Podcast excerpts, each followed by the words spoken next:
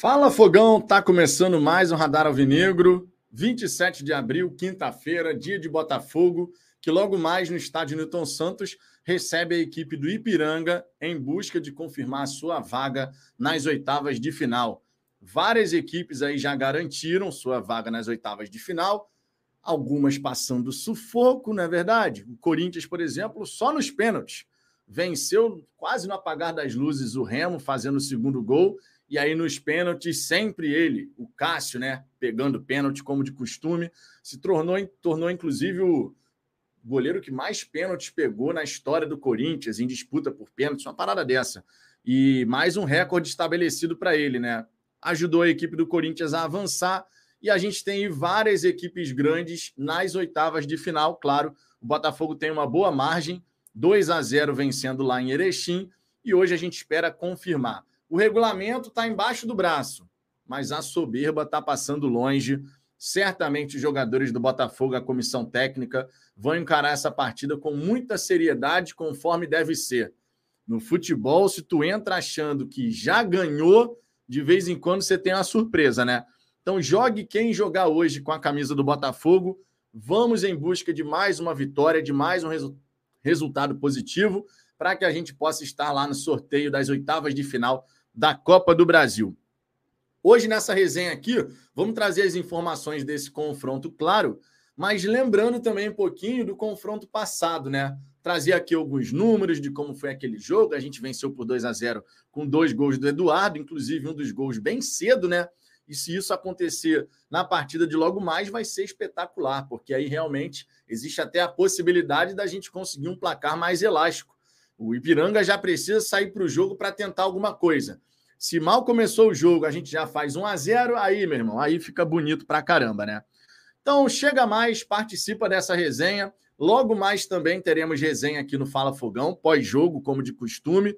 O pós-jogo hoje deve começar por volta das 11 da noite, tá? A gente tem aqui o jogo terminando por volta de 9 e meia. Então, ali umas 11 da noite, 10 e meia, de repente, a gente consegue começar esse pós-jogo aqui no canal. Já fica o convite para você participar. Participe dos outros canais, né? Vai ter um monte de pós-jogo rolando aí assim que acabar a partida. E depois você chega aqui no Fala Fogão para continuar falando da vitória, a gente espera, do Glorioso. Nessa resenha aqui, fica o pedido especial. Deixe o seu like, se inscreva no Fala Fogão. Faltam 17 inscritos. inscritos 17 inscritos para a gente poder alcançar a marca dos 30 mil uma marca para lá de especial aqui na história do canal, claro. E já já, talvez ainda hoje, a gente consiga bater essa marca. Assim espero que seria vitória do Botafogo, classificação e celebração pelos 30 mil inscritos aqui no Fala Fogão.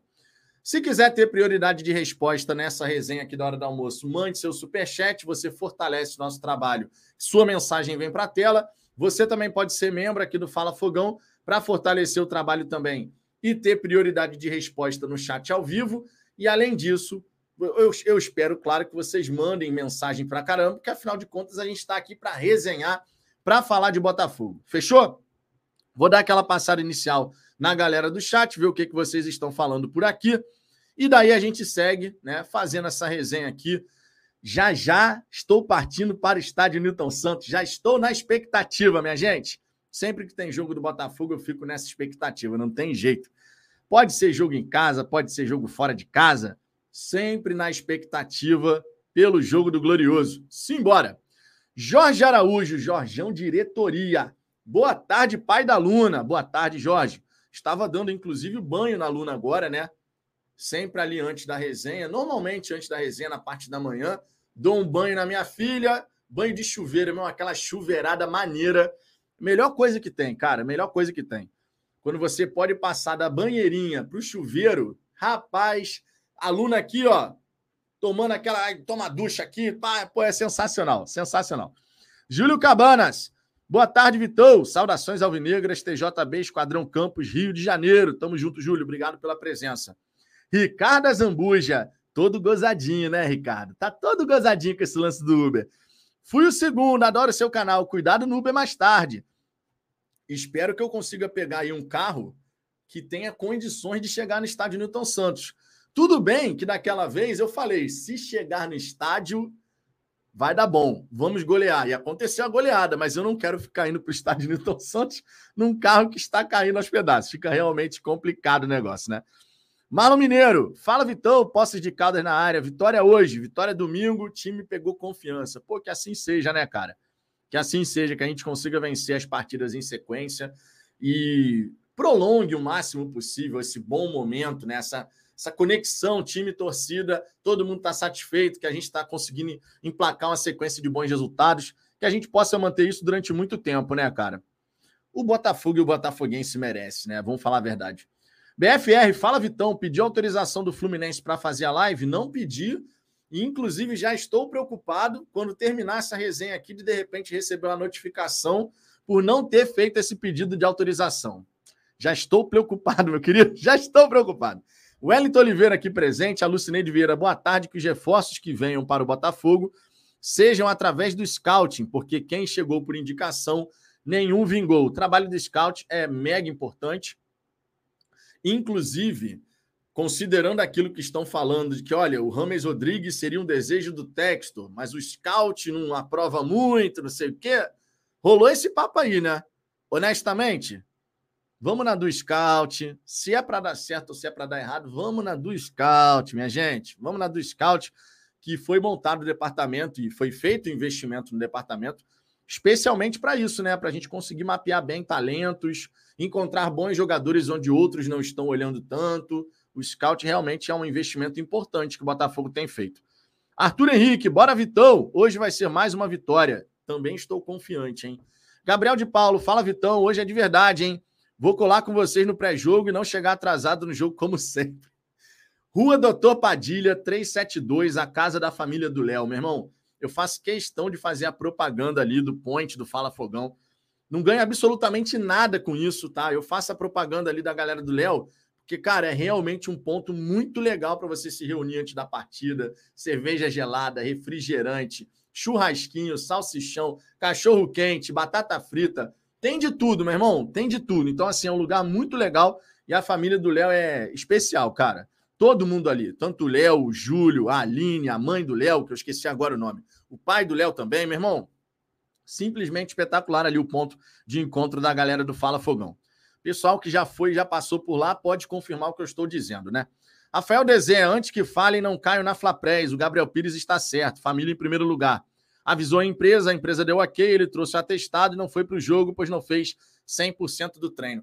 Eu falei rapidamente sobre isso aqui no vídeo que eu publiquei mais cedo. Inclusive, fica sempre o convite para vocês poderem conferir os vídeos que eu tenho publicado aqui no canal, tá? Na parte da manhã, a gente sempre está tendo algum vídeo aqui, seja trazendo as últimas novidades, as últimas notícias, ou de repente fazendo alguma avaliação, alguma análise de algo que esteja acontecendo no Botafogo. Hoje teve um vídeo bacana, onde eu trouxe aqui e vou falar nessa resenha também já que a gente, claro, está falando sobre o jogo contra o Ipiranga, mas eu trouxe aqui alguns números bem legais, cara, sobre a minutagem nesse mês de abril dos atletas né, que entraram em campo com o Botafogo. E é um vídeo bem legal, cara, bem legal de verdade, porque a gente fala sobre gestão de minutagem, gestão de elenco, e, claro, todo mundo percebe que o Botafogo está jogando pra caramba, um jogo atrás do outro. Mas é legal quando você vai mais a fundo na questão, né? Quando você vê quantos minutos o Eduardo já jogou nesse mês, quantos minutos o Tiquinho, o Cuesta, quantos minutos o Danilo Barbosa, o Lucas Fernandes, e assim vai. Então, eu trouxe esses dados no vídeo de mais cedo. Vou trazer aqui também nessa resenha, mas sempre fica o pedido especial para vocês darem essa moral. Confira os vídeos publicados aqui no canal, que vocês ajudam pra caramba, tenham certeza disso. Marlon Mineiro, Vitão, depois olha o seu zap particular, ok? Beleza, só não consigo olhar agora porque tá, o celular está carregando aqui, já pensando no horário de saída né, para o jogo no estádio Newton Santos, que a minha bateria estava fraca. Eu falei, cara, melhor garantir esse celular carregado né, para ficar tranquilo. Mas depois eu olho sim, Marlon. Depois da resenha eu falo contigo então. Sérgio Ferreira, boa tarde, Vitão. Se o Castro quiser entrar forte com os titulares, você deixa todo mundo ou tira o Tiquinho? Essa sua mensagem tem um certo quê de Vou falar, tem um certo quê de sacanagem nessa mensagem aí. Mas vamos lá. Se o Castro resolver entrar com os titulares, cara, eu acho que ele vai estar cometendo um equívoco para começo de conversa. Porque vou trazer, conforme eu disse, os números de minutos já jogados pelos atletas. E hoje é uma partida que a gente já começa ganhando por 2 a 0. Regulamento embaixo do braço, conforme eu disse, mas sem soberba, né? Tem que jogar sério, tem que levar a sério. Mas você tem uma grande oportunidade antes de um jogo que é realmente pegado, que é o clássico contra o Flamengo, de você poupar alguns atletas que já estão um pouco mais desgastados nessa sequência de sete jogos que a gente teve só nesse mês de abril, no intervalo de 22 dias, porque começou no dia 2 de abril. No intervalo de 22 dias, foram sete jogos, cara. Então, assim, se o Luiz Castro puder, entendendo que pô, dá para dá poupar esse cara aqui, dá para poupar aquele ali, vai ser melhor, sinceramente. Só em termos de parâmetro, o Tiquinho Soares, nesse mês de abril, ele já atuou por 520 minutos. É um dos caras que mais jogou nesse mês de abril. 520 minutos já. E, claro, você vai tendo um desgaste acumulado, né? Então a gente tem que evitar esse tipo de, de situação caso, caso o treinador entenda que é o melhor cenário. Né? A gente não tem um reserva, reserva assim do Tiquinho, né? O Matheus até foi relacionado e tal. Imagino que ele possa ser o titular nessa partida, por exemplo, mas a gente sabe que não é o mesmo nível ainda, né? O Matheus, quando entra na equipe, entrega uma outra característica. A característica do Tiquinho ela é realmente bem especial aí em relação à contribuição com o jogo da equipe, né? Isso é um ponto extremamente importante. O, a Nath Lima, boa tarde, Vitão. Já ligou para o Uber? Ele colocou pneu novo? Vai dar bom outra goleada. Pô, meu irmão. Para quem não ficou sabendo dessa história, que gerou até essa brincadeira depois aqui das estrelinhas do Uber, não sei o quê. Meu irmão, jogo, jogo contra o César Valerro. Jogo passado em casa, portanto, né? Jogo contra o César Valerro. Malandro, peguei o Uber na porta de casa. Aí parou no sinal. Aí eu só escuto o motor do carro assim. Hum, hum, hum, hum. Aí eu já fiquei preocupado, né? Eu falei, meu irmão, esse, esse carro não vai chegar lá, não. Podia ter saído do Uber naquele momento. Só que era véspera de feriadão. Aí eu falei, vai dar ruim. Vai dar ruim. Era véspera de feriado, na verdade. Não era feriado, era feriado. Era sexta-feira, ia pegar sexta, sábado, domingo, então muita gente, né, tava indo para a região dos lagos. Ou seja, para você pegar um Uber que é de Niterói para ir ao Rio e depois esse cara ter que voltar para Niterói pegando engarrafamento da ponte, é complicado. Entrei no Uber, eu falei, bom, já tô aqui mesmo, vamos embora saiu de Niterói, entrou na Ponte Rio-Niterói. Na Ponte Rio-Niterói, comecei a conversar com o motorista, né? Eu falei, pô, cara, qual é do motor aí que tá fazendo esse barulho e tal? Na verdade, perguntei isso ainda em Niterói. Ele falou, não, cara, é porque deve ter dado algum problema aqui na questão do cilindro do gás, que tá, pode estar tá com ar, não sei o quê. Ele deu uma explicação lá. Que ah, quando passa para gasolina, para de fazer o barulho. Aí eu falei, ele botou em gasolina, e parou de fazer o barulho de fato. O motor ficou perfeito. Eu falei, ah, de boa então, tranquilo. Só que aí, meu irmão, o que, que aconteceu? Eu falei com a Digníssima assim, ainda, ainda em Niterói. Eu falei, pô, cara, tô preocupado com esse carro chegar lá. E não é nem por conta só da questão do motor, que ele explicou lá a parada, mas é a maneira como o próprio motorista estava conduzindo. Sabe aquele motorista que pisa fundo no acelerador e demora para passar a marcha, meu irmão, era toda hora. Aí eu falei, hum, não tô gostando disso não, mané. Mas entrou na Ponte Rio-Niterói, irmão. Entrou na Ponte Rio-Niterói, agora já foi. Já tá na Ponte Rio-Niterói mesmo, vamos embora. Durante a ponte, estou conversando com o motorista. Conversa vai, conversa vem. Aí o cara, não, porque já gastei muito dinheiro com o motor desse carro, cara. Mas muita grana, muita grana. Toda hora já deu um problema de tal, não sei o quê, já deu problema daquilo. Aí eu virei, pô, não era mais fácil tu comprar um carro novo, cara? Porque o que tu gastou aí, que tu falou que gastou nesse motor, tu comprava um carro usado, pelo menos, né? Aí ele falou, não, mas é porque esse carro aqui está numa situação específica, que eu não posso me, de, me desvencilhar desse carro agora, tem que esperar e tal, não sei o que, beleza. Não, e além disso, a suspensão desse carro tá toda ferrada. Isso é na Ponte em Niterói. A suspensão tá toda ferrada. Só para você ter uma ideia, eu tenho que trocar o pneu pneu aqui da, da dianteira, o pneu esquerdo aqui da dianteira, preciso trocar o pneu a cada quatro, cinco dias. Eu falei, minha nossa senhora, o que, que eu estou fazendo aqui, meu irmão? A cada quatro, cinco dias eu tenho que trocar o pneu. Já até coloco no orçamento aqui da, da semana que tem que trocar o pneu. Continuei nessa hora, disfarçadamente, eu no banco de trás do carro já comecei a ficar preocupado. Aí, para completar, logo na sequência, ele fala: Não, porque eu também sou motorista de ônibus. Sou motorista de ônibus, só que eu estou afastado. Estou afastado porque eu tive depressão, que é uma parada seríssima, e eu fiquei internado 10 dias porque eu tomei 300 pílulas. E eu tive que ficar internado 10 dias. Nessa hora, irmão, eu disfarçadamente aqui, ó, sobre o ombro aqui, puxei o cinto. Puxei o cinto, travei o cinto de segurança e continuei conversando com o cara. Eu falei, meu Deus do céu, meu irmão, será que eu chego no estádio Newton Santos hoje? Comecei a ficar bolado, mas continuei conversando com o cara, para deixar o cara focado, né? Foca aí, meu irmão, foca nessa parada aí. No meio do caminho, o motor, o carro desligou três vezes. Eu já estava pensando que ia ter que sair do Uber para empurrar o carro. No, na, quando estava chegando no estádio Newton Santos, assim, na, na amarela, perto da saída 4, né? Comecei a escutar, tava com trânsito, aí eu começo a escutar assim, ó, o pneu, isso na amarela, rack, rack, rack. O pneu da suspensão, que tava toda ferrada. Quando chegou na rua Henrique Shade, irmão, que é a rua que dá para a Rua das Oficinas, o pneu tava assim, meu irmão, rack, rack, rack. E o cara assim, não, porque eu ainda vou rodar pra caramba hoje com esse carro. Aí eu falei, aí, meu irmão, pode me deixar aqui mesmo? Mas, ó, eu tô achando que tu não vai conseguir rodar com esse carro muito tempo mais, não. Porque o teu pneu aí, cara, tá gritando, irmão. Ele, é mesmo, cara, tem que dar um jeito nisso aqui. Cheguei no estádio Newton Santos e eu falei: se eu chegar no estádio Newton Santos, pode ficar tranquilo que vai ser uma goleada hoje. Contra o César Valerro, 4 a 0 Agora, não quero ficar passando por essa situação cada vez que eu for ao estádio Newton Santos, né? Pelo amor de Deus. Mas essa daí foi braba, meu irmão. Essa daí eu pensei que o carro não ia chegar inteiro, não, cara. Eu pensei de verdade, esse carro não vai chegar, não, irmão. Não vai ter como chegar esse carro no estádio Newton Santos, não. Mas no fim das contas chegou, o Botafogo goleou, deu tudo certo e ainda dei as cinco estrelinhas, Ricardo. Ainda dei as cinco estrelinhas pro motorista, porque eu perguntei pro Cláudio, né? Para quem não sabe a história, foi assim: o Ricardo, sacana do jeito que é, fez uma pergunta que eu falei assim: eu, eu virei pro Cláudio assim, a gente indo embora. Pô, Cláudio, vim com esse cara aqui de Niterói para cá.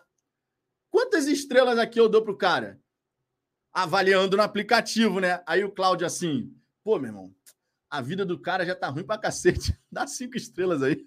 Eu falei, porra, tá, tá justo, né? Porque eu falei, pô, esse cara não pode parar de trabalhar, esse cara vai ficar complicado aí o negócio. Meu irmão, no fim das contas deu tudo certo. Cheguei, voltei para casa, cá estou. Hoje vou de novo ao estádio Newton Santos mas, rapaz, na hora eu fiquei preocupado. Fiquei preocupado, irmão. Fiquei bem preocupado. Mas deu certo, deu certo. Sigamos, sigamos. Essa história aí, meu irmão, essa história aí é boa. O Bruno Delgado, Vitão, em relação ao nível diferente do reserva titular no ataque, hoje Tiquinho é facilmente top 5 no Brasil. Para ter um reserva no mesmo nível, precisa de um Caleri da vida. Cara, então, eu não acho que a gente vai conseguir ter um reserva no mesmo nível do Tiquinho hoje. Eu acho que no futuro a gente sim pode buscar ter um tipo de jogador assim. Só que a gente precisa de uma sombra efetiva. O Matheus Nascimento é essa sombra efetiva já ao Tiquinho Soares? Na minha opinião, não. Ele entrega uma característica diferente, o que não é um problema, mas o grande da questão é que o Matheus não consegue ainda converter as suas atuações em gols e assistências, o que o Tiquinho consegue. Então, o nível de entrega de resultado cai quando sai o Tiquinho e entra o Matheus.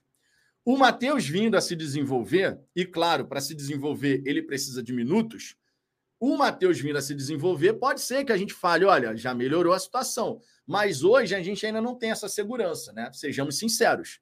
A gente não tem essa segurança ainda de que saiu o Tiquinho, entrou o Matheus e o nível vai seguir a mesma coisa. A gente realmente não tem essa segurança. Tomara que a gente possa vir a ter, porque significa dizer que o Matheus Nascimento se desenvolveu, o Matheus Nascimento evoluiu, cresceu como profissional. E eu torço muito para isso acontecer, né, cara? Porque seria realmente muito, muito bacana a gente ter o Matheus se destacando, até porque, além do retorno esportivo, depois a gente pode vir a ter o retorno financeiro, né? A gente sabe que é um caminho natural para acontecer. É, Wallace Correia, Quantas estrelinhas você libera para nós, Vitão? Aí, ó, aí você já leva a coisa para o outro lado, tá vendo?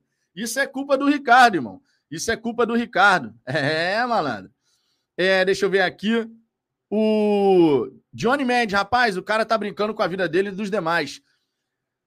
Não deveria, ele tá errado, tá? Eu até falei para ele que ele tinha que dar um jeito naquele carro ali, né? Porque eu falei, cara, tu não vai conseguir ficar rodando com esse carro. Eu falo aqui na brincadeira e tal, mas tá errado, obviamente tá errado. E durante a conversa que eu tive com ele, né, ao longo do trajeto ali da minha casa até o estádio Newton Santos, a gente falou muito sobre essa questão de carro e tal, não sei o quê. E uma das coisas que eu falei para ele, eu falei, cara, mas tu tem que ver esse lance desse carro aí, cara. Não tem como você ficar rodando com esse carro, não. Tu tá, primeiro que você tá gastando uma grana violenta aí, toda hora tendo que ficar com essa questão de trocar pneu, não sei o quê. E além disso, né, tem a própria segurança, obviamente. Então a gente falou sobre isso. É claro que aqui, quando eu conto a história, eu conto de forma que é aquilo que chamou mais a atenção, mas essa parte da conversa aconteceu. Porque, de verdade, na hora, sim, eu, eu fiquei preocupado. A gente brinca e tal, cheguei e tudo mais mas a gente fica preocupado, claro. Não é à toa que eu peguei aqui o cinto, travei o cinto, que eu falei, pô, meu irmão, não tá legal a situação, não, entendeu? Mas não tinha muito o que fazer. Depois que você pega a ponte, meu irmão, é ponte, Avenida Brasil, linha amarela. Tu já tá no carro, irmão, vai fazer o quê? Vou parar no meio da Brasil, vou parar no meio da amarela, não vai ter condição.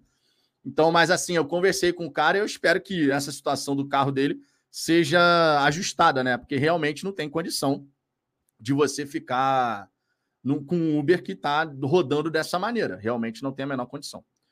É, deixa eu ver aqui.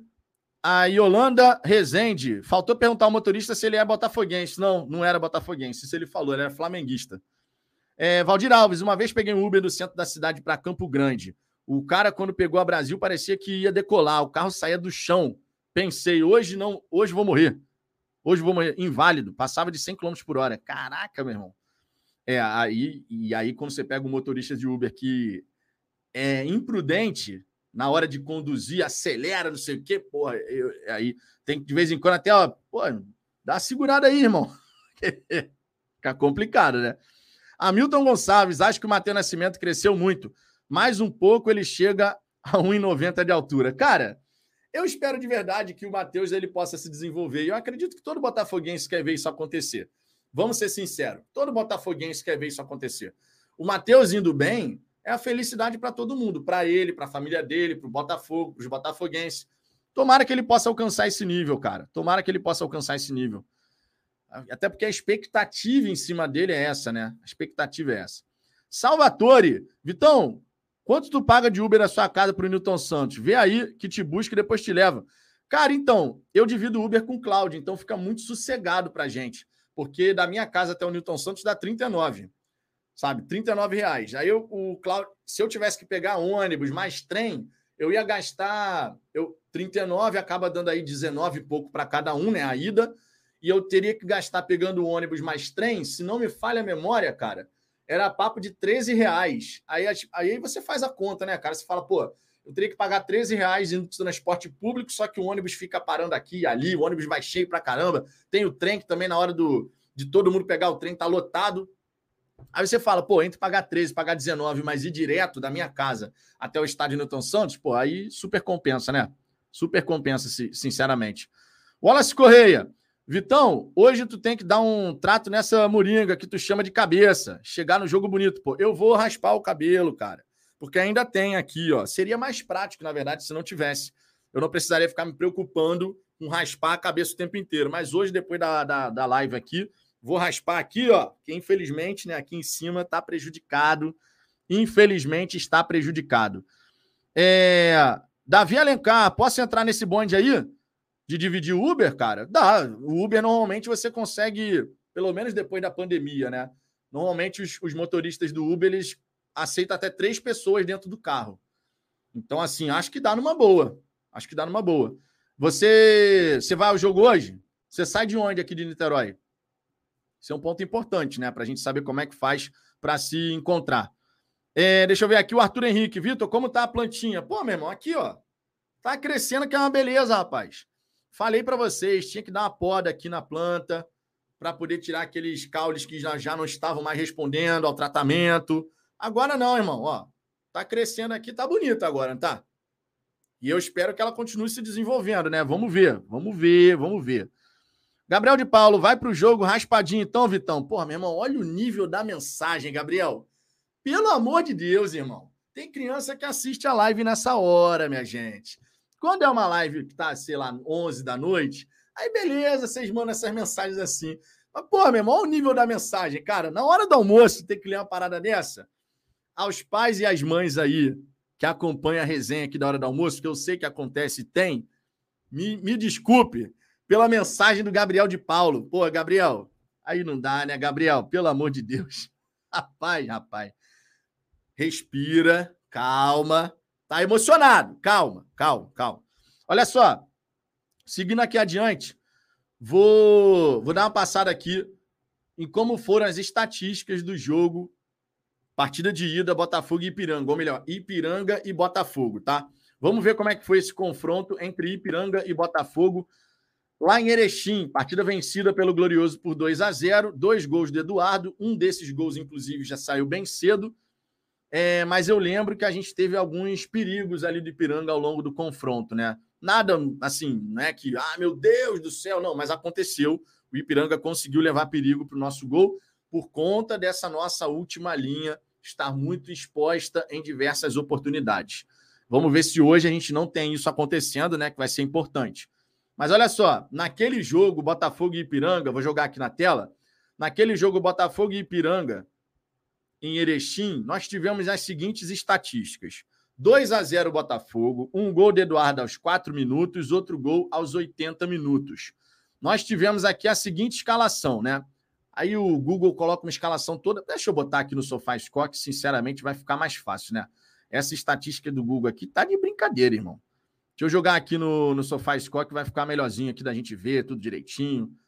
A, um, todos os mapas e estatísticas. Ó, agora vai. Tá aqui, ó. Essa daqui são as estatísticas da partida Ipiranga 0, Botafogo 2. Nós tivemos aqui primeiro, ó, esse mapinha aqui, acho até legal dar, uma, dar um zoom aqui, né? Esse mapinha aqui, ele mostra o mapa das ações ofensivas, né, de cada equipe. Quando cada equipe teve uma grande chance, por exemplo, ó, quando o gráfico está assim alto, esse tracinho verde aqui está lá em cima, é porque o Ipiranga levou muito perigo ao gol do Botafogo. E ao mesmo tempo você tem essas situações aqui, ó, quando sai o gol do Botafogo, ó. Teve aqui o gráfico né, mais destacado, uma bolinha de futebol aqui, e aqui no começo a mesma coisa, só que está embaixo do escudo do Botafogo aqui a estatística, né? Então o Eduardo fez um gol aos 4, depois aos 80, e a partida em si, a gente viu aqui que foi alternado, né, os momentos de maior predomínio, né? O Botafogo começou muito bem, daqui a pouco o Ipiranga gerou mais perigo, daqui a pouco voltou o Botafogo podendo chegar mais. Então foi uma partida equilibrada. A gente não pode falar que foi uma partida assim onde o Botafogo dominou 100% do tempo, a gente sabe que não foi o que aconteceu. A equipe do Ipiranga chegou a, dar algum trabalho para o time do Botafogo, mas que bom, o Eduardo, né, conseguiu fazer dois gols naquela partida e a gente conseguiu se sair, é, sair vitorioso, né? Então, esse daqui é o. Esse gráfico aqui são os momentos de ataque, tá? Então é só para a gente ir começando a se familiarizar, são os momentos de ataque. O jogador do Botafogo mais destacado nessa partida, claro, foi o Eduardo. A nota do Sofá Score aqui foi de 9,8. E o João Pedro, se eu não me engano, esse João Pedro, inclusive, já jogou no Botafogo, ele recebeu 7,4. Foi a nota que mais alta da equipe do Ipiranga naquela ocasião. Temos aqui a, a escalação, né? Vamos dar uma olhadinha aqui como é que foi o time do Botafogo, a escalação do Botafogo naquele confronto contra a equipe do, do Ipiranga. Nós entramos em campo com Lucas Perry, de Plácido, Adrielson, Cuesta. O Marçal começou jogando, mas com 10 minutos foi substituído pelo Rafael.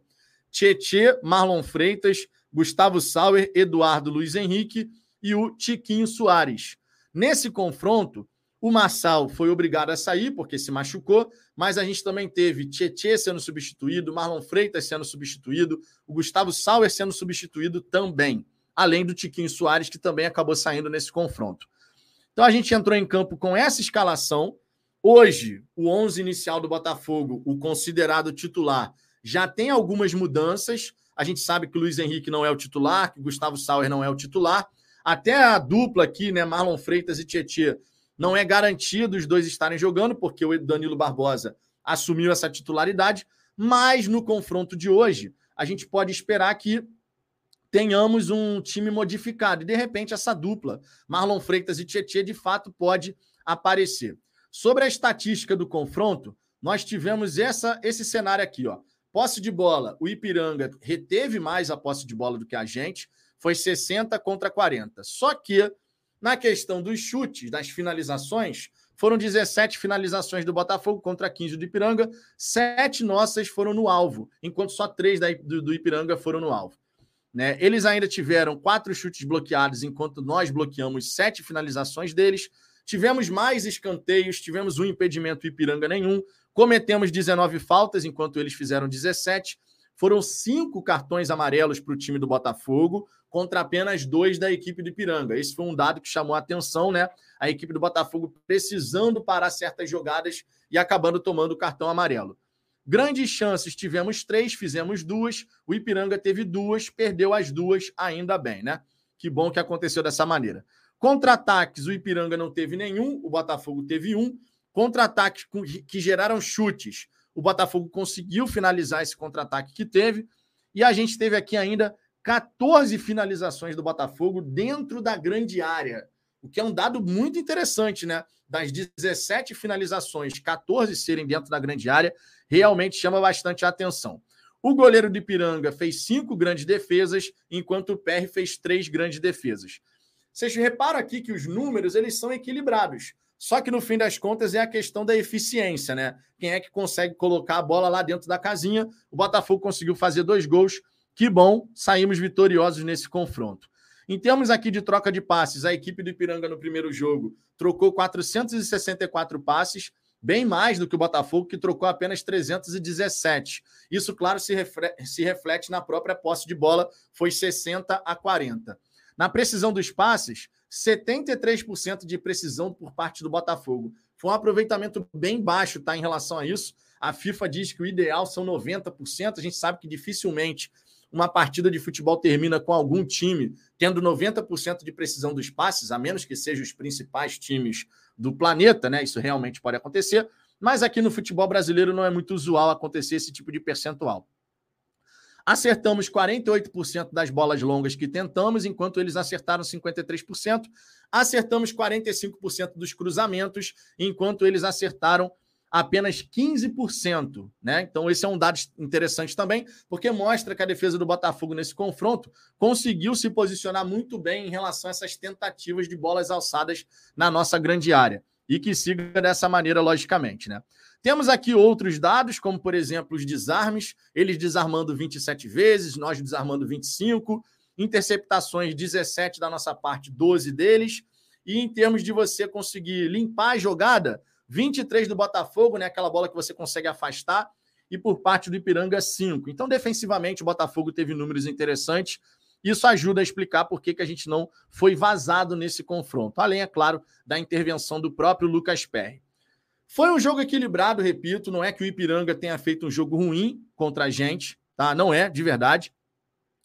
E a gente espera, claro, que a gente possa repetir um bom desempenho nesse confronto, mas dando menos oportunidades para a equipe adversária. Né? No estádio Newton Santos, é mais uma boa oportunidade do Botafogo poder se impor dentro de casa. Isso realmente faz a diferença e a gente espera que o Botafogo leve muito a sério. Repito, conforme eu coloquei aqui no, no título dessa resenha, Botafogo encara Ipiranga com regulamento embaixo do braço, mas sem soberba. Não tem que entrar em campo achando que a ah, 2 a 0 já está garantido Futebol tem suas surpresas, né? E por isso, inclusive, a gente é apaixonado pelo futebol. Logo, temos que levar muito a sério, de verdade, muito a sério, para que a gente consiga sair com mais um resultado positivo, prolongar a nossa invencibilidade e chegar com moral no clássico contra o Flamengo, domingo às 16 horas, no Maracanã. E é isso aí. Beleza? É, o Gabriel de Paula aqui. Desculpa, família Alvinegra, me empolguei. É, meu irmão, tem que pensar no horário, minha gente. Tem que pensar no horário. Deixa eu ver aqui o Ellison Lima. O time do mal renovou o pacto com o Ser Maligno. Eles voltaram. O Maringá é horrível, mas já estou receoso. Cara, não teve nem oportunidade para o Maringá, né? Eles chegaram a fazer dois gols ali, mostrando algumas fragilidades no time do Flamengo, mas o gol cedo do Flamengo para cima do Maringá condicionou toda a partida, meu irmão, porque o Maringá fica nervoso, O Flamengo se aproveita de falhas bobas que o Maringá não apresentou na primeira partida. E se eu não me engano, naquela primeira partida, a gente ainda tem que considerar que o Maringá ainda tinha alguns atletas que depois saíram, né? Porque a janela se encerrou no dia 20 de abril.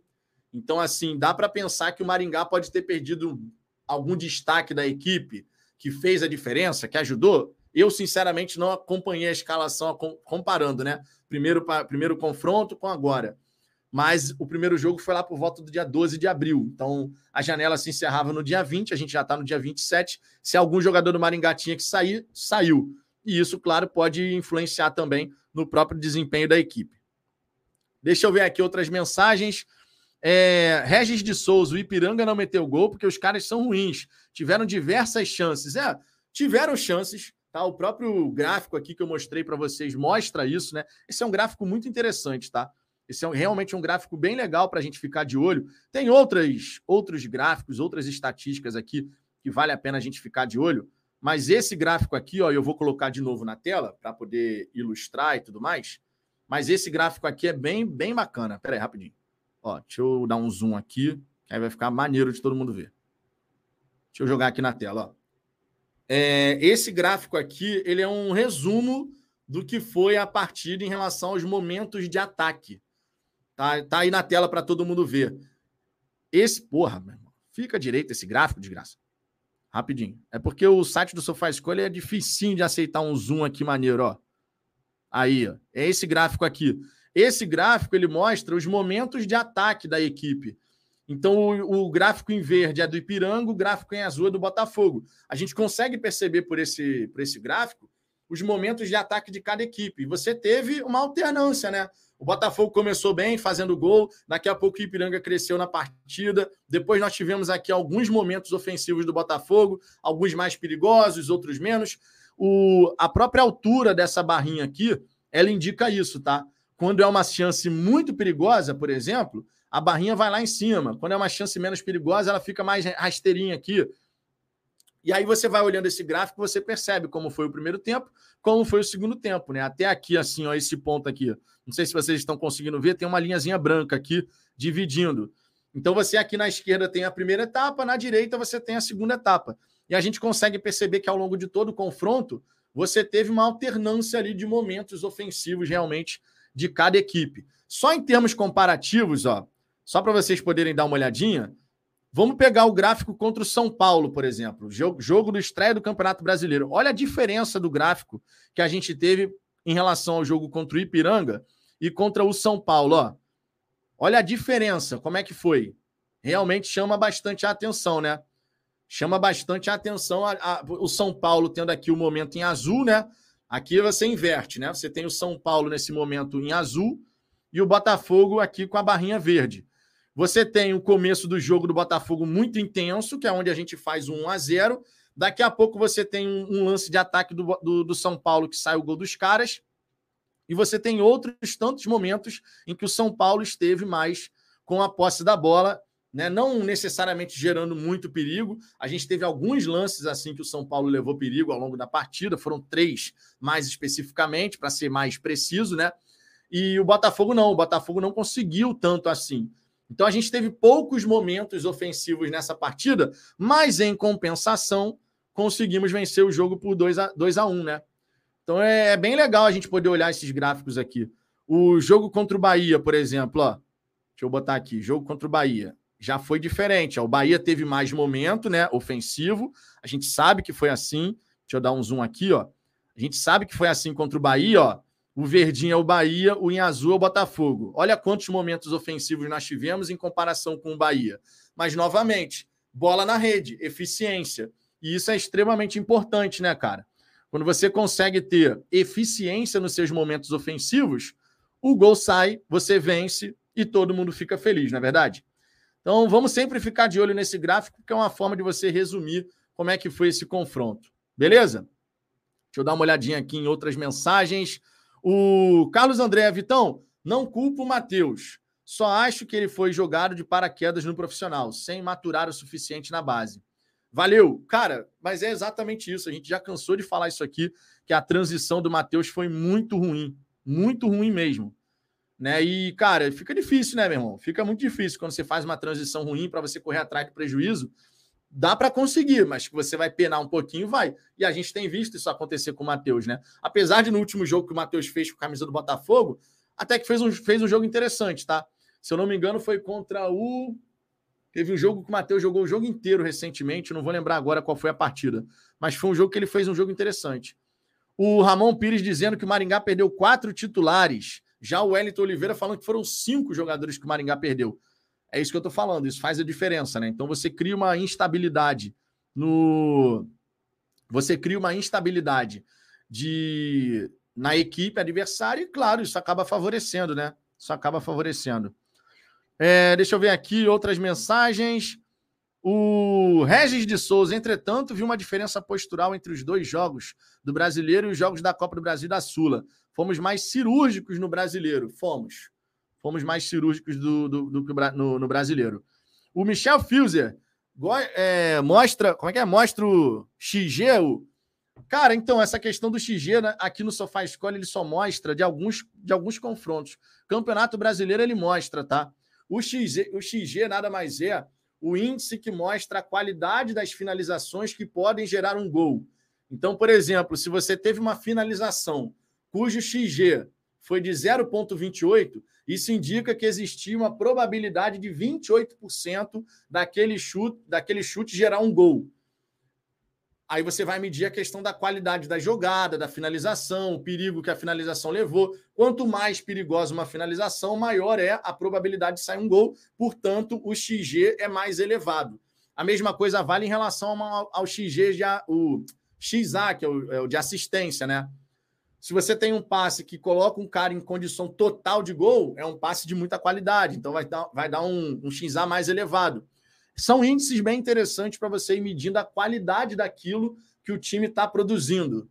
Tá? E eu acredito, inclusive, que a gente explora pouco, na verdade, essas, essas informações, essas estatísticas, porque a gente fica muito pautado, e é normal que isso aconteça, mas a gente fica muito pautado naquilo que a gente vê em campo. Mas esse, essas estatísticas, esses números, junto do que você vê em campo, explicam muita coisa, né?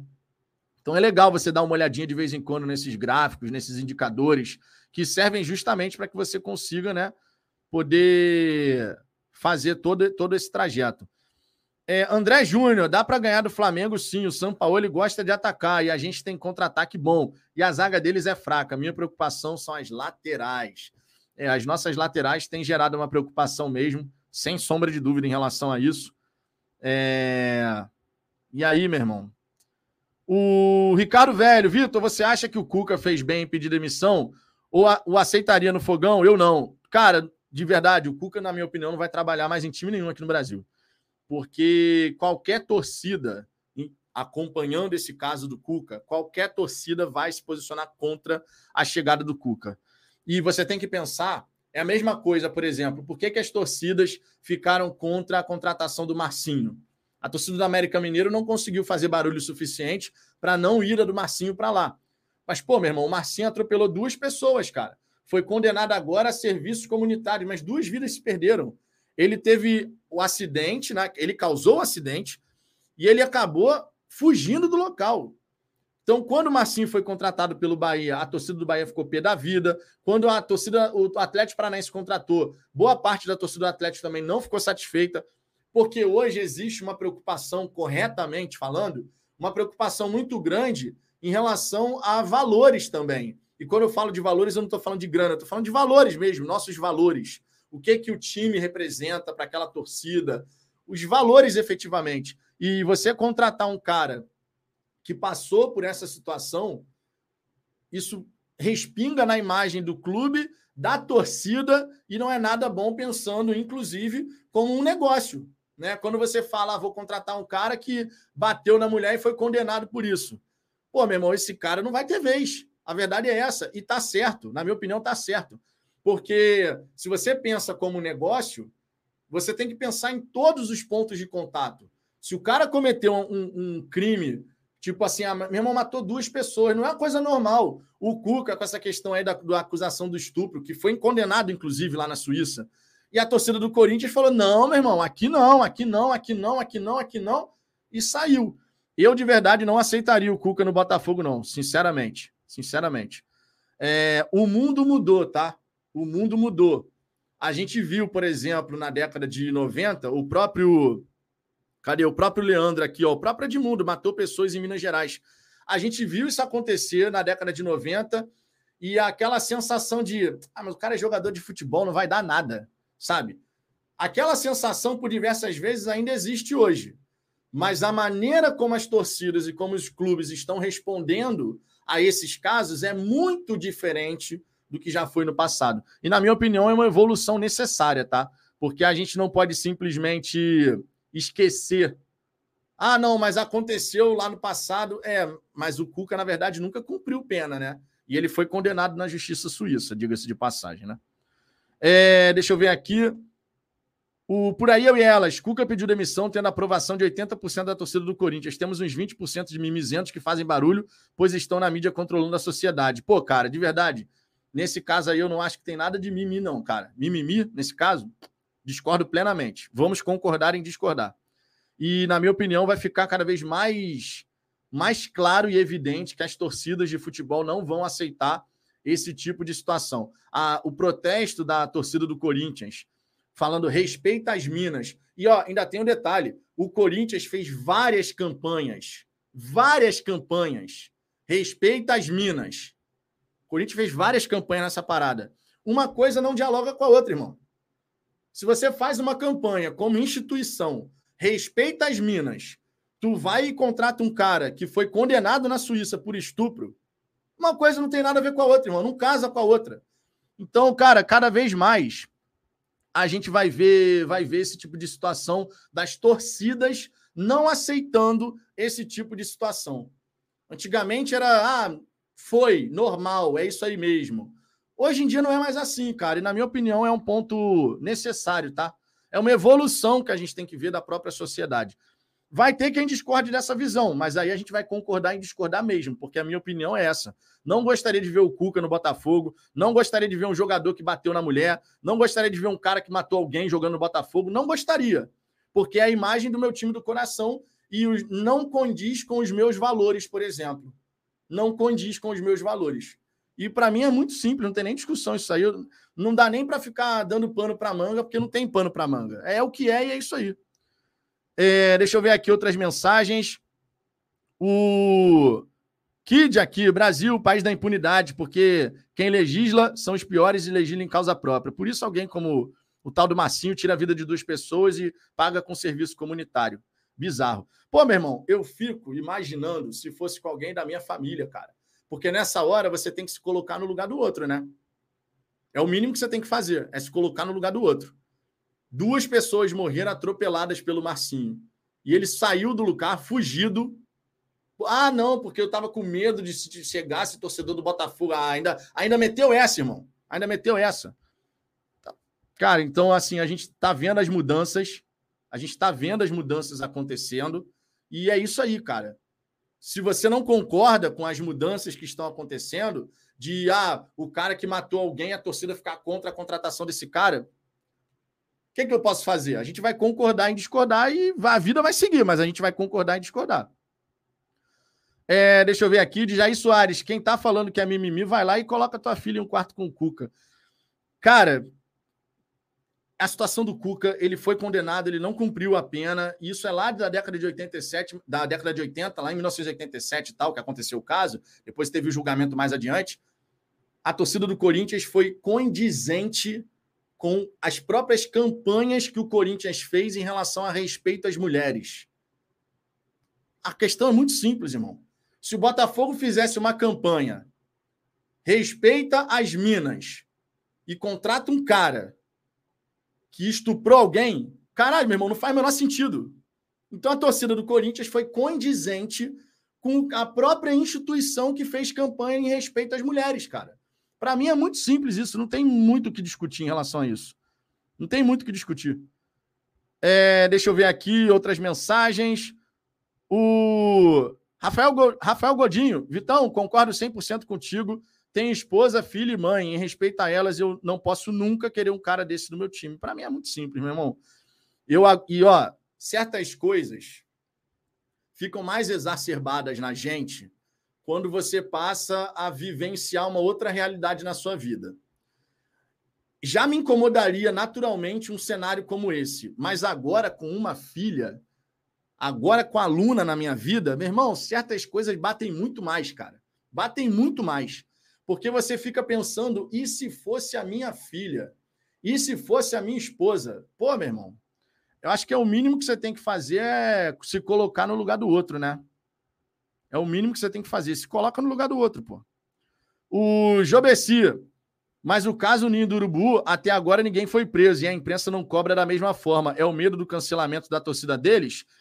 Esse caso aqui, a gente já falou em todo, tudo quanto é lugar já foi falado, mas o tempo passa e as coisas vão indo para debaixo do tapete. Foi mais ou menos o que aconteceu com a história do Cuca.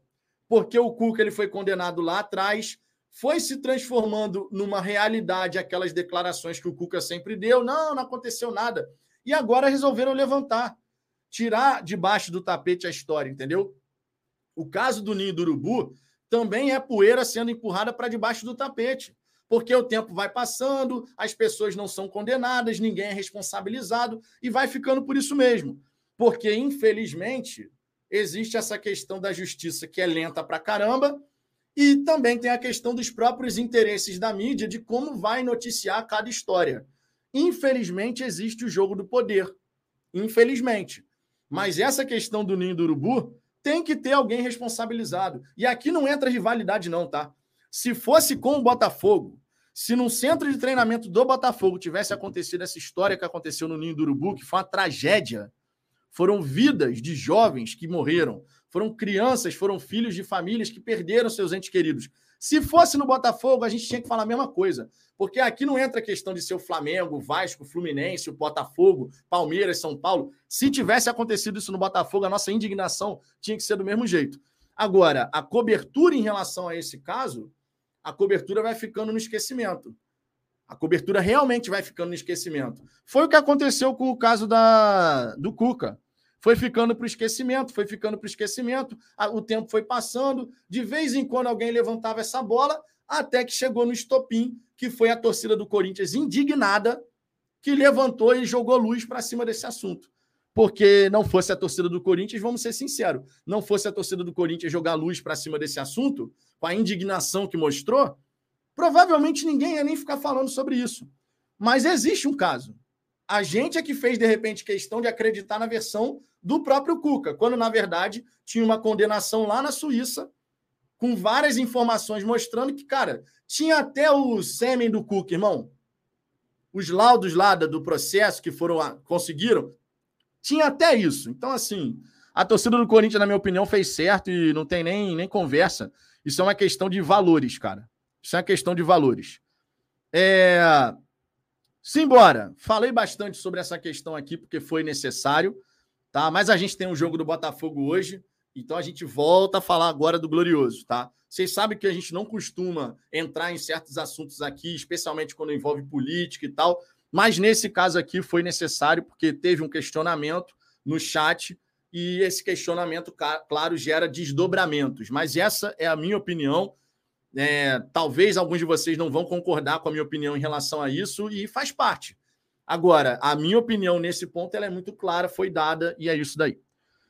Seguinte, vamos em frente. Olha só, eu vou mostrar aqui outras mensagens. Vou, vou colocar aqui para vocês a, a, os jogos de ontem da Copa do Brasil, tá? Para a gente poder dar uma olhadinha aqui naquilo que aconteceu. O Atlético Mineiro quase se complicou, meu irmão. Na verdade, se complicou, mas conseguiu se safar no apagar das luzes, malandro. No apagar das luzes, o Atlético Mineiro conseguiu se safar. Deixa eu colocar aqui na tela para todo mundo ver. A gente vai mostrar aqui todos os, os jogos, todos os confrontos que aconteceram. Pá, deixa eu jogar aqui. Joga, ó, terceira rodada, segunda partida, né? Cruzeiro e Náutico. O Cruzeiro tinha perdido lá em Pernambuco, conseguiu reverter para 2 a 0. O Paysandu tinha tomado de 3 a 0 no Rio, tomou de 3 a 0 para o Fluminense. O Atlético Paranaense, nos pênaltis, eliminou a equipe do CRB. Tinha perdido lá, venceu no, na Arena da Baixada. O Ituano tinha sustentado um 0 a 0 no Morumbi, mas em Itu acabou perdendo por 1 a 0 São Paulo, que está agora com um técnico novo, que é o Dorival Júnior, né? O Santos venceu novamente o Botafogo de Ribeirão, já tinha vencido por 2 a 0 O esporte na minha opinião, aqui nesse confronto deu a lógica, porque o Curitiba não está jogando nada, nada de nada. E o esporte do Anderson Moreira tem feito uma boa temporada. Então, 2 a 0 esporte, tinha sido 3 a 3 lá no Couto Pereira. O Águia de Marabá voltou a perder para a equipe do Fortaleza, 2 a 0 O Brasil de Pelotas empatou por 1 a 1 com o Atlético Mineiro, com o Galo fazendo o gol do empate aos 48, meu irmão. Parada dessa, 46. O negócio, não. 44, 44 para 45. Eu estava vendo esse jogo. 44 para 45. Terminou empatado por 1 a 1 e o Galo tinha vencido o primeiro confronto por 2 a 1. Palmeiras e Tombense ficaram no 1 a 1, tinha sido 4 a 2 em São Paulo. O Corinthians conseguiu reverter o 2 a 0 que tinha sofrido para o Remo e nos pênaltis, mais uma vez contando com o Cássio, conseguiu passar e foi para as oitavas de final. O Cássio se tornou o goleiro que mais pênaltis defendeu na história do Corinthians. Impressionante, né? As marcas do Cássio são impressionantes. América Mineiro meteu 5 a 0 para cima do Bangu, fazendo 7 a 1 no agregado. Tinha vencido por 2 a 1 fora de casa. O, o Flamengo fez 8 a 2 para cima do Maringá, 8 a 4 no agregado. Bahia e Volta Redonda se enfrentam hoje, Botafogo e Ipiranga também, CSA Internacional, Grêmio e ABC. Esses são os confrontos que a gente tem hoje pela Copa do Brasil. Botafogo e Ipiranga, sete e meia da noite. E aqui a gente já tem o Dorval da Mata. Ó, próxima fase, esporte e Botafogo. Meu irmão, se o. Se o sorteio destinar esse confronto, eu não vou falar, eu não vou falar que não, cara. Vai ser interessante, cara. Vocês não achariam, não, interessante um confronto? Botafogo esporte. Seria, no mínimo, curioso, meu irmão. Seria, no mínimo, curioso. eu acho que seria curioso. É, deixa eu ver aqui. Falei Bangu, Nova Iguaçu. Foi mal, falei Bangu aqui, foi mal, me distraí então. O América Mineiro e o Nova Iguaçu, me distraí. Deixa eu ver aqui, ó, o Matheus Carvalho, Vitão, viu como o Eduardo é ídolo na Arábia? Você acha que Eduardo corre em passos largos para se tornar ídolo no Botafogo se trouxer a Sul-Americana? Pô, cara, o, Bota... o Eduardo, se ganhar um título com o Botafogo, ele entra para hall de ídolos sim, sabia? Ainda mais se for um título grande, cara. Ainda mais se for um título grande. Aí eu acho que vai ficar maneira a parada, meu irmão. Porque o Eduardo joga muita bola, né? O Eduardo joga muita bola, irmão. Mas joga demais, joga demais, cara. Joga demais. É, deixa eu ver aqui outras mensagens da galera. O Rogério SG, eu não, não, não gostaria de ver esse confronto, não. Esporte Botafogo. Bom, na próxima fase da Copa do Brasil, minha gente, só vai ter jogo grande só vai ter jogo grande. Esquece qualquer outro tipo de confronto tranquilinho. É só jogo grande, oitavas de final de Copa do Brasil. É na emoção, malandro. É na emoção, já sabe. Vai ser jogo grande, vai ser do cacete, meu irmão. E a gente espera que o Botafogo, claro, possa ter sorte no sorteio, porque sempre é bom, mas dentro de campo é o que interessa, né? Em 2022, a gente entendeu que o confronto que caiu para a gente foi bom mas no fim das contas a gente tomou aquela sapatada do América Mineiro que a gente espera não se repita agora, né? Sinceramente. É... Deixa eu ver aqui. Rafael Deserve, então a média do Cássio é fraquíssima. São 14 pênaltis defendidos em 14 disputas de pênaltis. Ou seja, mais ou menos 100 cobranças ele pegou 14. O Gatito pegou isso em um ano.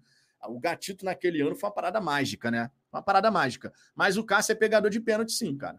Não dá para falar que o Cássio não é pegador de pênalti, não. É, e você tem que considerar também que tem a própria qualidade da batida dos adversários. O Remo ontem bateu muito bem as cobranças de modo geral, cara. Só que teve aquele cara que bateu mal. Aí é nessas cobranças que o goleiro tem que pegar, né? E você tem que considerar que o, gatilho, o Cássio também pega pênalti com a bola rolando, né? A gente não pode só considerar disputa por pênalti, né? Porque com a bola rolando, quantos pênaltis o Cássio já não pegou aí salvando o Corinthians? É, malandro.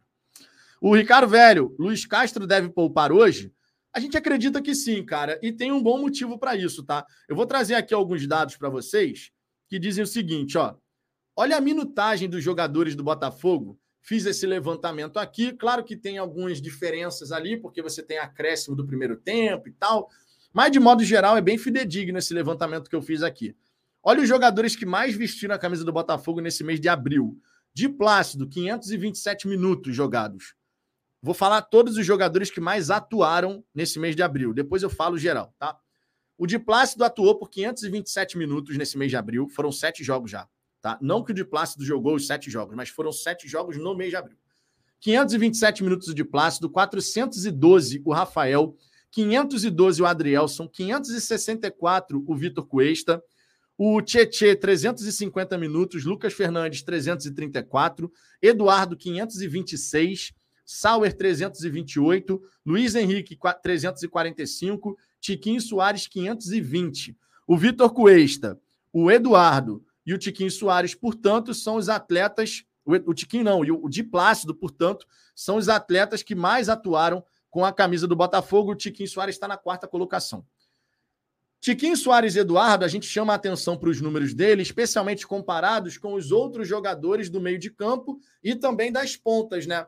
Quando a gente pega, por exemplo, que o Eduardo jogou 526 minutos nesse mês de abril, e você compara, compara por exemplo, com os pontas, o Sauer jogou 328, Luiz Henrique 345, o, o Piazon não jogou nesse mês de abril, Carlos Alberto jogou 92, Júnior Santos estreou contra o Ipiranga, então estreou depois, mas já jogou 244, Vitor Sá 239. E o Segovinha 44 minutos. Tá? Então, quando você compara a minutagem do Eduardo com esses jogadores, mais a galera do meio de campo, ó, Marlon Freitas, 238 minutos. Gabriel Pires, 96 minutos nesse mês de abril. Raí, 154 minutos. O Danilo Barbosa, 318 minutos. O Eduardo está muito destacado em relação à minutagem que ele vem tendo. Foi muito importante no período, indiscutível, extremamente importante, mas a gente precisa, nesse momento, a gente precisa realmente dar uma segurada aí né? Bota o Eduardo ali no banco de reservas, poupa um pouquinho. Se necessário for, você coloca na segunda etapa. Mas não sendo necessário, o Botafogo está ganhando, está jogando bem, tranquilo. Deixa o Eduardo ali descansar, justamente pensando no clássico contra o Flamengo. A mesma coisa vale para o Tiquinho Soares, né?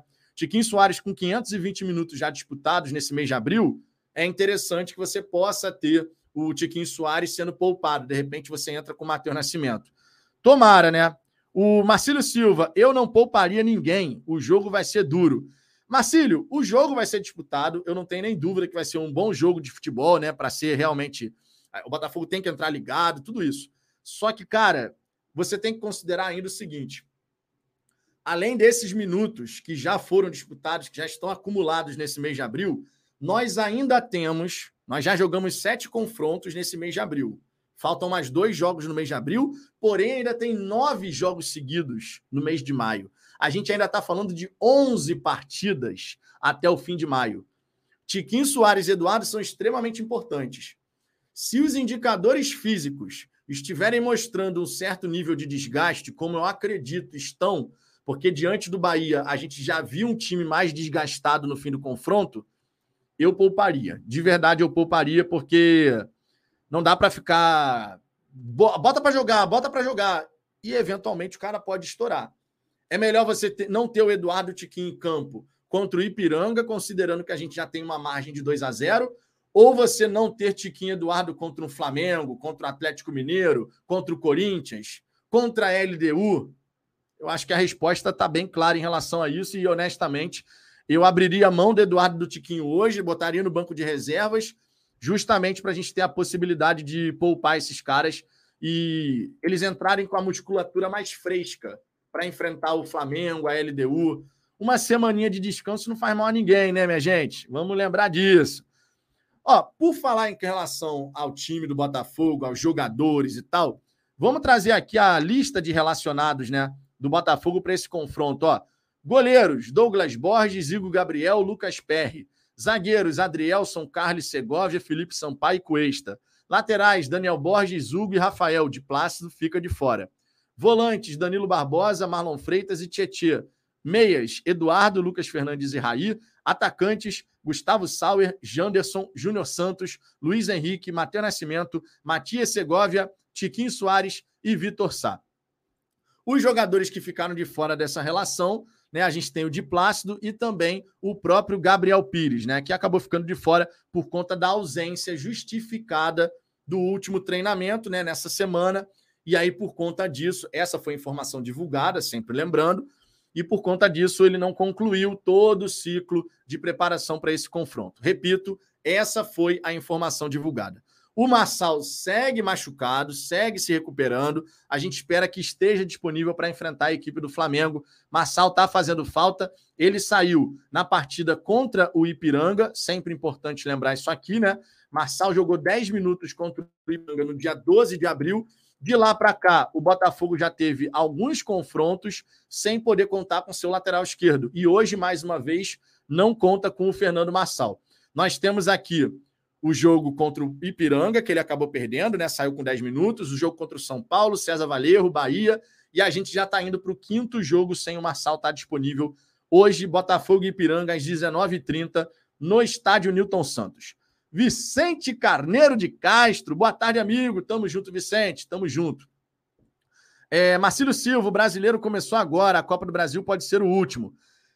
Mas repito, Marcílio, você está desconsiderando que o Botafogo já construiu uma vantagem por 2 a 0. Será que o Botafogo não tem capacidade de ganhar a equipe do Ipiranga sem o Tiquinho Soares, sem o Eduardo? Eu acredito que sim, sinceramente.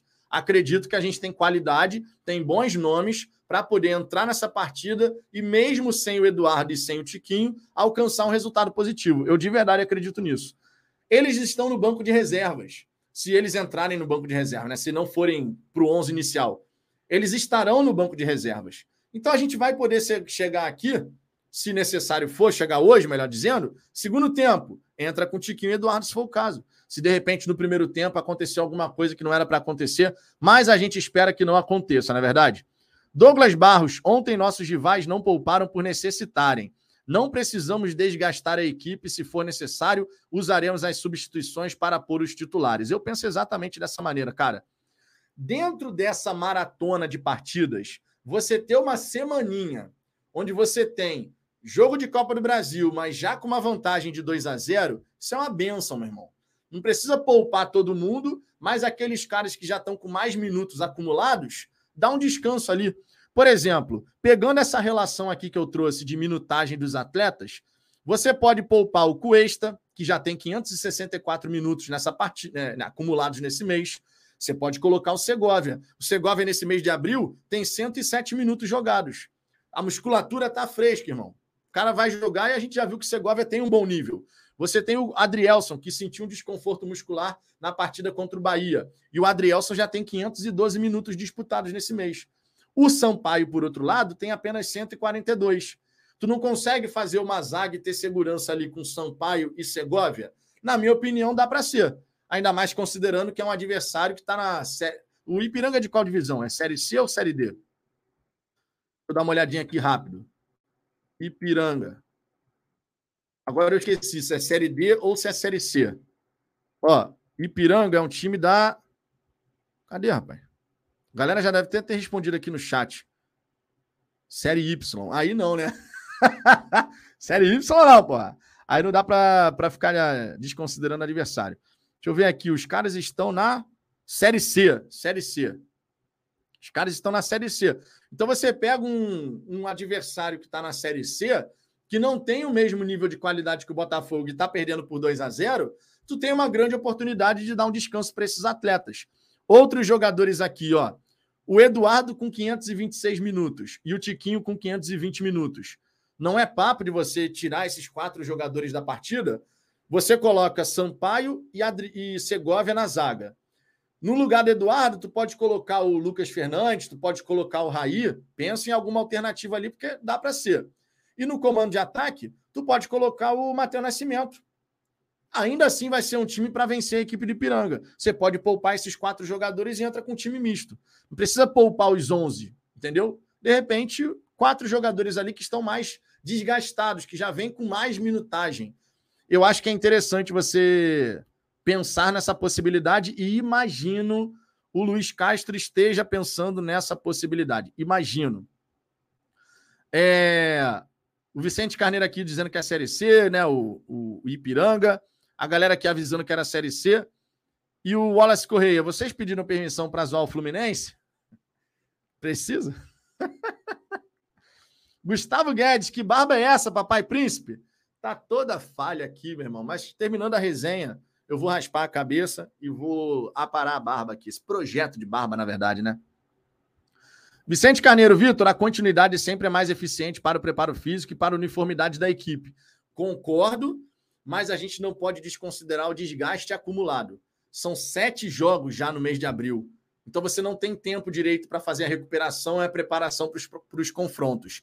Essa semana que a gente tem clássico, a gente tem uma boa oportunidade de poder pegar esses caras que já estão com mais minutos acumulados e botar pelo menos no banco. Se necessário for, tu coloca dentro de campo. Se necessário for. Ricardo Lima, pouparia quase o time todo. Eu pouparia pelo menos esses quatro, cara. Pelo menos esses quatro eu pouparia. O resto dá para você colocar ali a galera que está jogando normalmente. Marcelo Silva, concordo, mas não deixaria o Tiquinho fora. Eu, meu, o meu receio com o Tiquinho é o seguinte: Tiquinho e Eduardo, especialmente. Porque são dois jogadores que se desgastam muito ao longo da partida.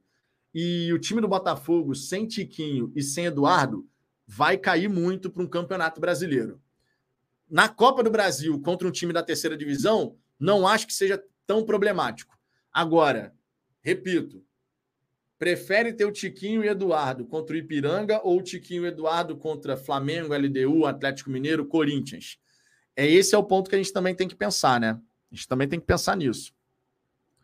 É, Dorval da Mata, Vitão, se entrar com esse time e colocar muita disposição, é vitória certa. Por exemplo, ó, você poderia ter o seguinte time. Vamos, vamos jogar o campinho aqui? Vamos jogar o campinho aqui. Vou botar aqui na tela o campinho para que a gente possa mexer nas peças aqui fica bem ilustrado aqui essa questão. Deixa eu compartilhar a tela aqui com vocês, ó. Só um segundo. É... Tá aí na tela, ó, o campinho aqui. Vamos lá, vamos fazer a seguinte alteração. O Gabriel Pires não está relacionado, então sai aqui de dentro do campo, né? Vamos, vamos botar aqui, ó, PR no gol. O de Plácido também não foi relacionado, então tá fora. Aí você tem aqui o Daniel Borges, tá? Você poderia ter PR, Daniel Borges, Sampaio, Segovia, Rafael. Marlon Freitas, Tietê e você pode ter um Lucas Fernandes, cadê aqui? O Lucas Fernandes aqui mais adiantado. É uma possibilidade. O Matheus Nascimento está relacionado, então não, não, não iria com o Janderson. Coloca o Matheus Nascimento aqui. Sauer, Luiz Henrique. Tu vai me dizer que com esse time a gente não consegue fazer frente ao Ipiranga? Pô, minha gente, é sério mesmo? Você coloca de o de Plácido não está relacionado, mas você coloca o Eduardo no, no banco de reservas, o Tiquinho vai estar tá no banco de reservas, e é isso aí, irmão. E é isso aí. Dá, dá para fazer dessa maneira, cara. Eu, eu acredito de verdade que dá para fazer dessa maneira. Você teria um time que ainda assim seria competitivo. E isso, minha gente, se chama elenco, cara. Isso se chama elenco. Isso se chama elenco. Tá? Ah, e só uma, uma informação que nosso glorioso, como é que é? Peraí, deixa eu botar aqui na tela de novo para ver o nome. O nosso glorioso Fábio Frank disse que o Hugo não foi relacionado, mas na verdade foi, cara. O Hugo e o Matheus Nascimento estão voltando, tá? A lista de relacionados, então o Hugo está relacionado. Ele poderia jogar no lugar do Rafael, por exemplo, se for o desejo do Castro, né? Se ele quiser ter o lateral esquerdo de ofício. Poderia ser o. Posso até botar aqui, ó. Cadê? Ó? Figurinha do Hugo aqui. Tira esse maisinho aqui, né? Porque não tem, não, não faz mais sentido. E você poderia ter esse cenário aqui: o Hugo ou o Rafael jogando aqui na lateral esquerda. Pô, esse time aqui, meu irmão, dá para competir com o Ipiranga, ganhar do Ipiranga. O nome disso é elenco, minha gente. O nome disso é elenco. Antes a gente não tinha elenco. Agora a gente tem. Não é perfeito ainda, mas tem boas alternativas, tem boas opções, justamente para nesse momento você ter a possibilidade de dar um descanso para os seus principais atletas. Os atletas que mais vezes jogaram nesse período de sete partidas seguidas no mês de abril, que é o Cuesta, o Adrielson, que já ligou o sinal de alerta com desconforto muscular, o Tiquinho e o Eduardo. E toda essa galera vai estar no banco. Se necessário for, tu coloca em campo. Vocês preferem o quê? Na lateral esquerda, só para eu saber aqui. Mantém o Rafael na lateral esquerda ou coloca o Hugo? que, que vocês preferem aí? Vamos dar uma olhadinha aí na opinião da galera. Comentem aí. O Antônio Fernandes, temos que tomar cuidado contra o Ipiranga, poupar com cuidado. O Maringá é Série D e deu um baile no Flamengo aqui em Maringá. Só que aí perdeu os jogadores, né? A mesma coisa pode ter acontecido com o Ipiranga, pode ter perdido seus destaques, né? Porque a janela do, do dia 20 fechou e jogadores que eram para sair saíram. Então o Maringá perdeu muito jogador e o time sentiu, nitidamente o time sentiu. É, Fábio Frank, Rafael na direita e Hugo na esquerda. Guilherme Ferraz, o Hugo. O Lineker, Daniel Borges. Mas o Daniel Borges está na direita nesse, nesse caso aqui, né? Nesse cenário. A galera preferindo o Hugo na esquerda mesmo. Ó. Hugo, Hugo, Hugo. Um monte de gente falando Hugo. Então, aí então você. E aí eu pergunto então de uma outra forma. Na direita, beleza, vocês preferem que seja o Hugo na esquerda. Então vamos botar aqui o Hugo na esquerda. Mas na direita, Rafael ou Daniel Borges? Jogaria o Rafael para a posição de origem dele ou colocaria o Rafael no banco, já que o Rafael também já tem uma minutagem elevada. O Rafael já jogou nesse mês de abril 412 minutos, enquanto o Daniel Borges jogou 81. Como é que vocês escolheriam aí essa lateral direita? Ó, o André Soares, Rafael, o Van Salles, Rafael, Arthur Henrique, Rafael, Guilherme Ferraz, Daniel Borges, canal Lelo Fogão, Daniel Borges, Poupo, Rafa, então iria de Daniel Borges, Rafael na esquerda, mas aí a galera, a, maioria escolheu Hugo na esquerda, né? Lucas Lopes, Rafael e por muito, Vicente Carneiro, Rafael, João Rodrigues, Rafael. Então a galera prefere o Rafael. Então o Daniel Borges iria para o banco, na opinião da galera, né? Ficaria aqui no banco de reservas e o Rafael entraria aqui na lateral direita. Então poderia ser PR, Rafael, Sampaio, Segovia, Hugo. Marlon Freitas, Tietchan, Lucas Fernandes, Gustavo Sauer, Luiz Henrique e Matheus Nascimento. Esse poderia ser o time para enfrentar a equipe do Ipiranga no dia de hoje, né? O Sérgio Ferreira dizendo que o Fabiano Bandeira. Beijão pro Fabiano, meu irmão. Gente da melhor qualidade. Quem já teve a oportunidade de encontrar o Fabiano no estádio sabe muito bem o que eu estou falando. E não só quem encontrou pessoalmente, mas quem conversa com o Fabiano nas lives, nos vídeos. Né? Tirou onda, hein, Fabi? O sinal tirou onda, hein? Na análise do time do Bahia. É, disse que o Ipiranga perdeu somente dois reservas. Será o mesmo time titular. Então tá aí, ó, informação bacana aqui do Sérgio Ferreira, passa, claro, dando crédito ao Fabiano Bandeira. Tá aí, informação bem relevante, hein? Mas repito, minha gente, repito, ainda assim você tem a, a, a possibilidade de vitória com essa equipe aqui do Botafogo. Repito, temos opções. Temos opções e é muito legal a gente poder chegar a essa conclusão que nós temos opções. Não é verdade? Enfim, uma hora e 18 de resenha, tá? Eu vou indo nessa, vou poupar minha voz porque vou cantar no estádio, mais tarde tem pós-jogo, já gravei o vídeo mais cedo. Eu tô indo nessa, mais tarde tem pós-jogo aqui no canal. Terminou a partida? Vai curtir o pós-jogo aí dos outros canais e tal, não sei o quê. Quando for 11 da noite, chega aqui no Fala Fogão, participa da resenha. Conto com a presença de vocês. Que seja mais um pós-jogo de vitória. Fechou? Tô indo nessa. Ó, muitíssimo obrigado pela, obrigado pela participação de cada um de vocês. De verdade. Sempre aqui presente, dando audiência, contribuindo com o crescimento do canal. Deixa eu ver, inclusive, se a gente conseguiu bater a marca dos 30 mil, né? Deixa eu dar uma olhadinha aqui, ó. A gente está com, nesse momento, olha só, vamos ver, vamos ver, vamos ver. Tá atualizando aqui a página no YouTube. Vambora, minha gente, carrega aí.